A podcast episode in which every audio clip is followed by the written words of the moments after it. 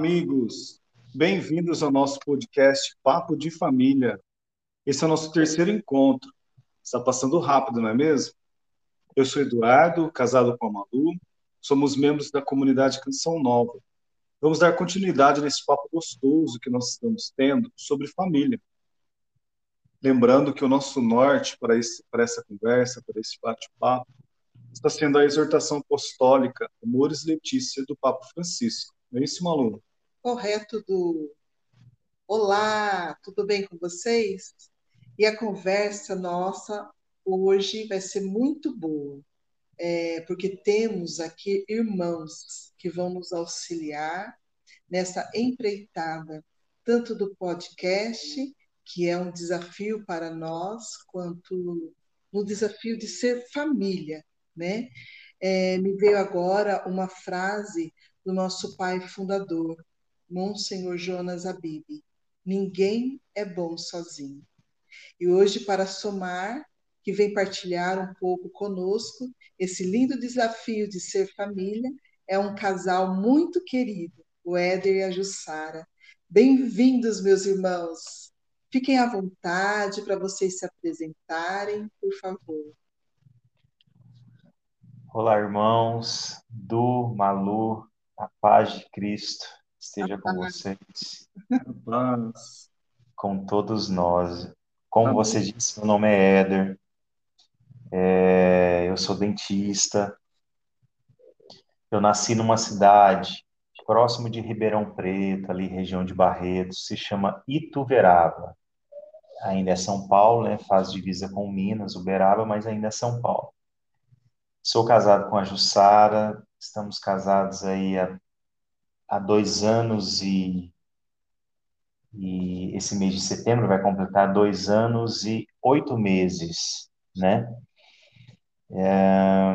E moramos em Tapetininga, e moramos, né? E moramos em Tapetininga, é isso mesmo, né? Mas fala mais aí, amor, fala um pouquinho. É, eu, né, Jussara, é, eu sou de Minas, Poço de Caldas, Aí eu e o Éder nos casamos em janeiro de 2019 e eu me mudei para Itapetininga, né? Ele é dentista, né? Já, já trabalhava aqui.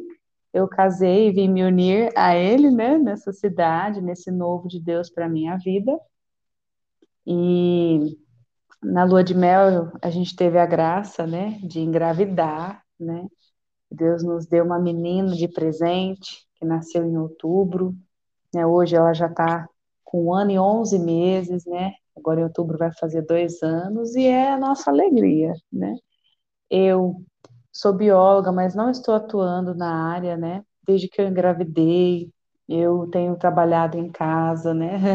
As mulheres sabem que o trabalho em casa nunca acaba e tem Bastante. muito trabalho, né? Ainda mais com uma criança. Então, meu trabalho é mesmo é hoje aqui em casa juntinho com a Kiara, né? Já é bem exaustivo. Mas glória a Deus, né, Malu? Amém, que alegria. De, de que dia ela é de outubro? Dia 4, dia de São Francisco de Assis. Olha, pertinho do meu, sou do dia 5. Olha que benção. Que legal, hein? Então, nós estamos partilhando um pouco é, sobre a vivência da palavra de Deus na nossa vida, né? O quanto ela é próxima, presente, concreta e real. Frase que o Papa Francisco trouxe que para nós foi muito forte. Ele diz que a palavra de Deus ela é uma companheira de viagem. Ela não é uma sequência de teses abstratas, mas uma companheira de viagem. E a prova disso é que nós encontramos, né, na palavra de Deus, diversas histórias, diversos contextos falando da família.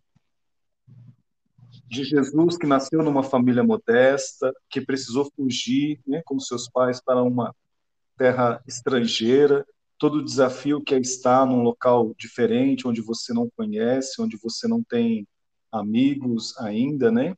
Uma terra estrangeira. Fala da, da violência na família, né? Com relação a Caim e Abel, fala do contexto familiar de Abraão, de Isaac, de Jacó, fala da família de Jó, fala do cobrador de impostos Mateus, de Zaqueu, de todas as realidades de vida, de trabalho, de todos eles. E numa realidade que não é diferente da nossa, né? Como a Jussara também falou, né? Ela é de, de, de Poços, né? depois que se casaram, mudaram para Itapetininga. Então também tem todo um novo, tem um deslocar. E tudo isso nós precisamos dessa companhia, né, Jussara? Companhia da palavra de Deus, né? Diante desses exemplos, desse pequeno contexto, tem experimentado isso, Gustavo? É, como você tem experimentado esse companheirismo da palavra? É, olha, graças a Deus, a palavra de Deus é muito presente na minha vida, né? E principalmente nos meus momentos de maior tribulação, de tristeza, de angústia, nos momentos decisivos, né? Eu e o Éder, assim, tudo que a gente vai decidir a gente reza, tira a palavra para ter um direcionamento de Deus, né? A gente tira na, na Bíblia, na palavra e também no Diário de Santa Faustina, né? E isso me sustenta e já me sustentou muitas vezes, né? Um exemplo é, claro é, foi que, né, logo que a Kiara nasceu, né, eu passei por um período de adaptação assim muito grande, porque eu era uma pessoa assim que eu tinha tempo para fazer tudo na casa, né, organizar a casa, a louça tudo sempre limpa, a roupa tudo certinho. E aí quando ela chegou, né, e, e tudo virou de cabeça para baixo, e aí eu me cobrava muito, eu achei que eu tinha que dar conta de tudo, né? E entrei numa exaustão assim muito grande, né? Ela sempre acordou muito de madrugada, sempre teve muita cólica. Eu cheguei a sentir falta até de rezar, de ter tempo assim para ir na igreja, para ir adorar Jesus, né? E aí eu fui fazendo aquela oração ao ritmo da vida, né? Que na, na comunidade a gente a gente prega. E mais um dia assim, eu estava assim angustiada com essa questão, esse desespero, essa ansiedade que eu estava de não estar tá dando conta de tudo e querendo ter mais tempo para Deus. E aí é, eu recebi oração, né, de uma de uma pessoa da comunidade e a palavra que saiu foi assim um divisor de águas na minha vida, né, que foi uhum. Mateus Mateus 18 versículo é, versículo 5, né? Que Jesus pega uma criancinha e fala: E quem acolher em meu nome uma criança como esta, estará acolhendo a mim mesmo, né? E essa palavra assim me trouxe um conforto assim tão grande. Eu falei: Meu Deus, ela é meu Jesus. Né? Eu preciso estar com ela aqui louvando e agradecendo, né? Porque muitas vezes eu murmurava, né? Eu estava cansada ali de ficar o dia inteiro ela engatinhando eu o dia inteiro segurando ela, ela querendo puxar as coisas, subir, eu não fazia mais nada, não conseguia cozinhar, não conseguia arrumar nada, só ficava atrás dela. E eu falava, meu Deus, né? E aí quando veio essa palavra, é, caiu assim no meu coração, de meu Deus, eu tô com Jesus o dia todo, eu tô adorando Jesus o dia todo né, passando o dia com ele, com Nossa Senhora também, que sempre se mostrava presente. E isso começou a me ajudar muito, sabe, no meu dia a dia, a olhar diferente para tudo aquilo que eu estava vivendo, né? E, e poderia também dizer muitas outras palavras, né, que, que nos meus momentos de, de tristeza, de exaustão, que Deus me consolou, né? Então, assim, é um sustento é para direcionar, é para sustentar, né, para dar força às vezes para aquele dia, a força que eu preciso naquele dia, eu vou abro a palavra e Deus me dá força para aquele dia, né? Então é uma benção, graças a Deus. É uma Que coisa mais linda o seu testemunho, Jussara, porque realmente a palavra de Deus, ela dá uma direção, né? O sustento. Você trouxe as palavras corretas né? Que muitas vezes é, eu posso estar perdida, né? Porque é um novo, né? Um bebê em casa uhum. é um novo. Eu tenho três filhos, então eu passei por essa experiência. Eu sei do que você está falando e como a palavra de Deus realmente nos posiciona, nos sustenta e nos dá um norte. É maravilhoso. E, e é muito lindo também a gente perceber o quanto uh, o Salmo 128, né, o que ele diz para gente: Feliz quem teme o Senhor e segue seus caminhos. Viverás do trabalho de tuas mãos, viverás feliz e satisfeito. Então, o que, que a gente percebe? Foi isso que aconteceu na sua vida, né, Jussara? Felicidade foi chegando no seu coração, porque a palavra de Deus te revelou, né? Te fez uma revelação de quem era sua filha dentro de casa, né? Então a gente percebe também o quê? Que quando a palavra de Deus ela vai penetrando no nosso interior, né? No, uh, o Senhor vai abrindo para a gente caminhos, direção, né? E ele diz ainda na palavra: viverá do trabalho de tuas mãos, viverás feliz e satisfeito, né? E a gente percebe o quê? Que o pai, o pai de família, né, é apresentado como um trabalhador que pode, com a obra das suas mãos, manter o bem-estar físico e a serenidade da sua família. O Papa Francisco nos traz essa frase, baseado nesse salmo. Né? Então, viverás o trabalho de tuas mãos, viverás feliz e satisfeito. Então, a gente percebe que a palavra de Deus também nos traz isso, a do trabalho. Né? É, você trabalhando em casa, né, Jussara? Mas o Éder não estava ali naquele momento. Por quê? Porque o Éder estava fora, trabalhando. Porque o trabalho dignifica o ser humano tanto o homem lá fora, para trazer o sustento e a serenidade para a família, né? tanto a mulher dentro de casa, nos afazeres de casa, no cuidado dos filhos, e também tem muitas mulheres que trabalham fora, né? tem essa realidade. Né? Então, todos, ambos, tanto mulher quanto homem, são chamados a exercerem seu trabalho de forma santificada, não é? Deixando a palavra de Deus permear tudo isso. Então, pegando como exemplo, né, seu ser profissional de Deus, Éder, dentista, né? Como é essa vivência? Como é ali no consultório?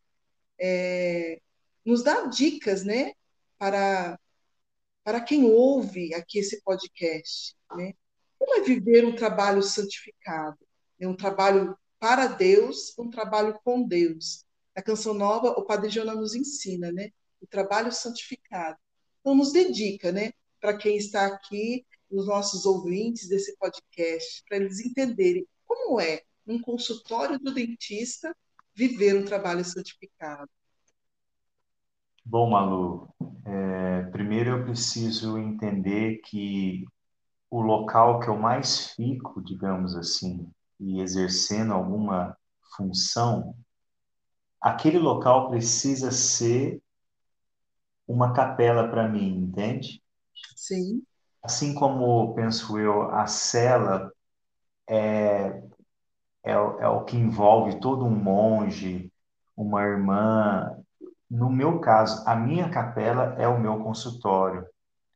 Então, eu, primeiro, assim, observando, fazendo do ambiente, tentando fazer do ambiente um ambiente sagrado, eu penso que as coisas que ali forem executadas, elas vão ter também uma dimensão sagrada.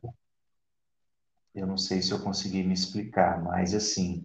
Conseguiu sim, perfeitamente. Isso, é como existe lá, tem lá na passagem o Evangelho de São João, capítulo 5, versículo 17, né?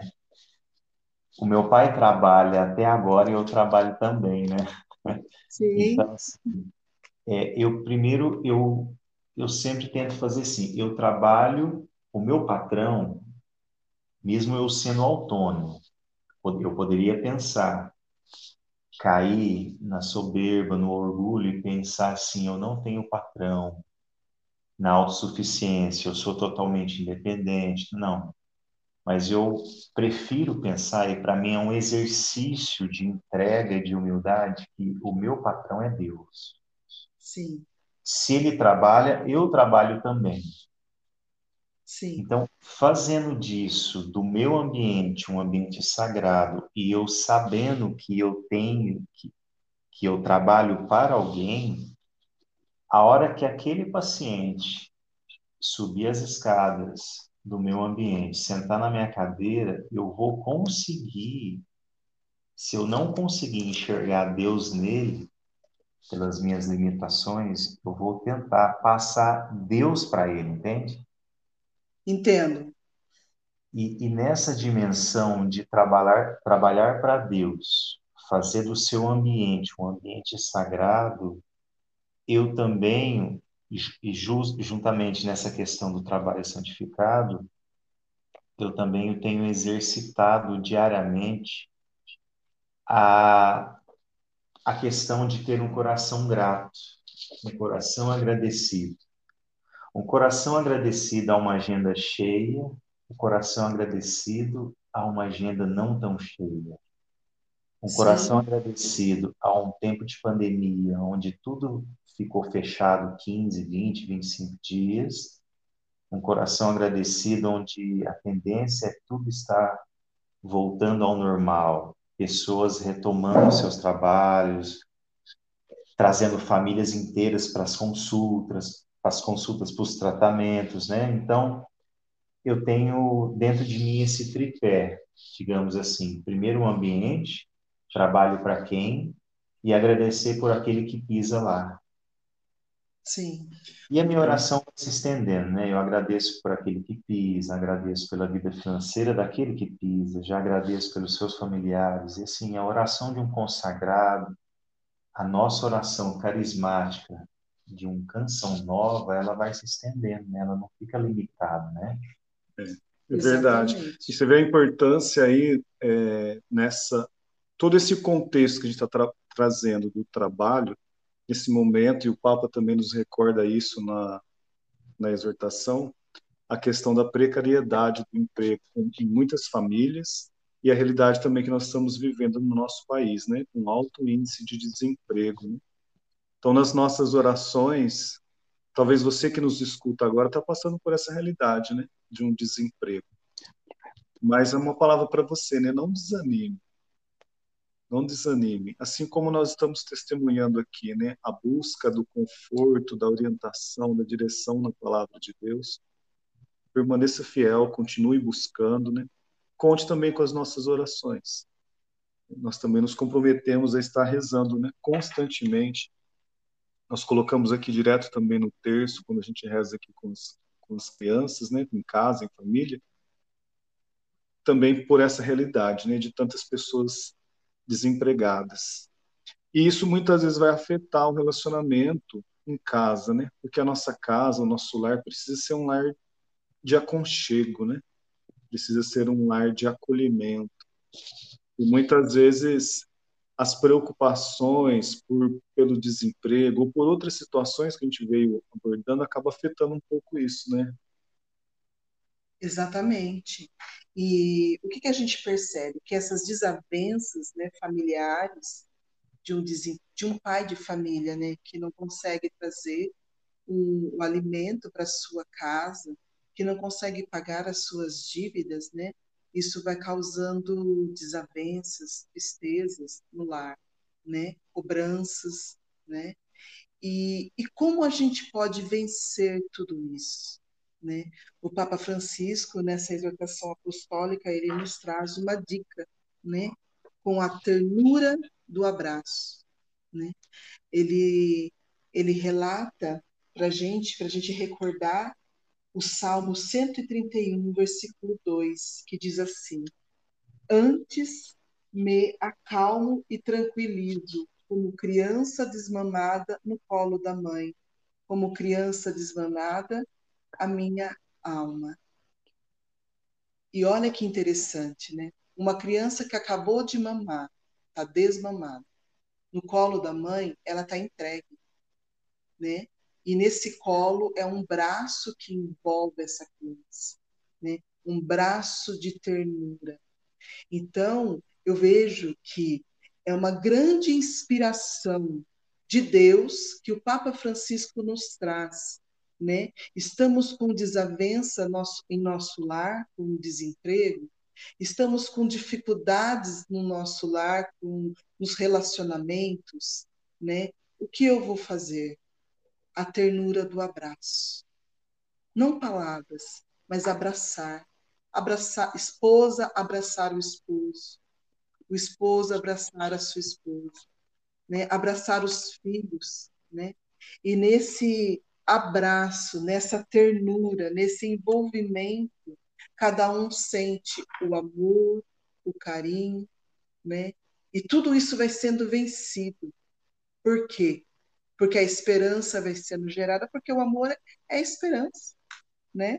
Esse esse amor que é passado através do abraço, ele tem ele tem frutos. Ele é misericórdia. Ele é perdão, né? Ele é laços, ele é vínculos que vão sendo criados. E, e, e conta para nós, Éder, como que é para você viver essa experiência da ternura, né? Essa ternura que envolve o lar, né? Você no relacionamento com a sua esposa, com a Kiara. Conta para nós. Então, eu escutando você falar sobre a questão do abraço, né, me, me recordo de algumas cenas. Posso dizer que foram foram vários, né? Às vezes eu chegando do trabalho aqui em casa e, e a Jussara, minha esposa, lidando com as coisas da casa e, e num cansaço, e às vezes isso é natural nosso, né? E eu chegava para ela assim, às vezes ela estava no fogão, algum lugar da casa, eu chegava para ela e falava assim: amor, vem cá, deixa eu te dar um abraço que cura. Isso mesmo. E eu abraçava ela, ela ficava assim uns 5 segundos, a gente se abraçando uns 5 segundos ali, aí ela dava aquela respirada, assim, aquela desabafada, né? É como se fosse aquele, aquele reforço, né, que chegou, né? E isso me veio à mente enquanto você explicava, mas a questão, essa questão da ternura, Malu, e no caso em relação à família, eu vejo assim, é, oração, a oração diária, partilhar em família, aquilo que eu vivi da leitura da palavra, muitas vezes vai nutrir a minha esposa. Se os meus filhos fossem grandes já, iriam nutrir eles também, de uma forma mais direta, mais objetiva, né? Mas, além do abraço, da oração diária, muitas vezes o que eu, a Jussara, o que nós fazemos, né? Nós temos aqui como se fosse uma lousa, aí vai a dica para quem está escutando, né? Nós temos uma lousa e quando ela faz o estudo da palavra dela, ela tira um versículo que mais mexeu com ela. E eu tiro um versículo que mais tocou em mim. Então, por exemplo, eu acordo mais cedo que ela, vou para o trabalho, vou para a missa, missa, trabalho, o meu versículo está ali. Quando ela acordar, vier fazer as coisas aqui da cozinha, na casa, ela vai olhar o versículo meu que eu escrevi lá. E eu também, ao sair mais cedo, ou às vezes dormir mais tarde, eu vou olhar o que ela escreveu lá também. Então, quer dizer, a gente vai nutrindo um ao outro com a palavra. Então, isso muitas vezes não é desculpa de que trabalhamos em períodos diferentes. Ah, o meu turno é o meu turno é diferente do dela. Eu, entende? Então isso veio para quebrar um pouquinho, muitas vezes o, o nosso desencontro, que isso faz parte da rotina que deu uma bagunçada entre aspas, né? Mudou bastante coisa, né? Com filhos, enfim. Excelente e, dica, muito e, boa. E também a questão da, da Eucaristia, né? Quando eu vou na Eucaristia, mas ela não vai, pelos motivos aqui da nossa filha, da nossa casa, mas eu, ao comungar Jesus, eu creio e confio naquilo que o próprio Jesus diz, naquilo que a nossa igreja diz, né? Somos uma só carne. Então, Sim. eu comungo de Jesus e falo, Jesus, agora o senhor já sabe onde o senhor tem que ir também, né? Sim. Está lá te esperando, minha filhinha está lá te esperando. Então, assim, a gente comunga para resumir, novamente eu usando a palavra tripé, olha lá, ó, oração, palavra e Eucaristia. É isso. Amém. Boa dica aí, parabéns. Você que está nos escutando aí, já essa você pode copiar. Vamos aproveitar, o papo está muito bom, mas o tempo está se esgotando. Fica sempre um gostinho de quero mais. Então você não perca, você que está nos escutando, os próximos episódios do podcast vai ser muito bom, serão muito bons. Reforçando aí para vocês, é, vocês podem escutar esse podcast nas, nas plataformas, né, diversas plataformas, como Spotify, no YouTube, no Deezer, no próprio Anchor. E divulgue, né? Divulgue, porque vai fazer muito bem para você, para as famílias que você indicar, com certeza. Nós queremos consagrar todo esse nosso bate-papo, toda essa nossa conversa, as nossas vidas, a vida de quem nos ouve, a vida de vocês, né, Éder, Jussara e Kiara, que compartilharam um pouquinho da experiência de vocês com a gente, consagrar nas mãos de Nossa Senhora, pedindo que ela nos ajude, né, a sermos atentos a ouvir a palavra de Deus, a guardá-la no coração e a vivê-la, né, a obedecer. E o Papa Francisco também nos convida a fazer uma oração que tem lá no livrinho, na exortação apostólica, na página 207. Vou pedir para a Jussara ler para nós, uma parte, depois o Éder conclui né, a oração para a gente ir encerrando. Vamos lá? Oração à Sagrada Família. Jesus, Maria e José, em vós contemplamos o esplendor do verdadeiro amor. Confiantes, a vós nos consagramos. Sagrada Família de Nazaré, tornai também as nossas famílias lugares de comunhão e cenáculos de oração, autênticas escolas do Evangelho e pequenas igrejas domésticas. Sagrada Família de Nazaré, que nunca mais haja nas famílias episódios de violência, de fechamento e divisão, e quem tiver sido ferido ou escandalizado seja rapidamente consolado e curado. Sagrada Família de Nazaré, fazei que todos nós tornemos conscientes do caráter sagrado e inviolável da família da sua beleza no projeto de Deus. Jesus, Maria e José, ouvi-nos e acolhei a nossa súplica. Amém. Amém. Deus abençoe. Queremos agradecer, Éder, Jussara. Foi muito bom. Deus abençoe vocês. Muito obrigada, Obrigado, vocês também. Que Deus abençoe vocês e as crianças. Obrigado, Malu. viu?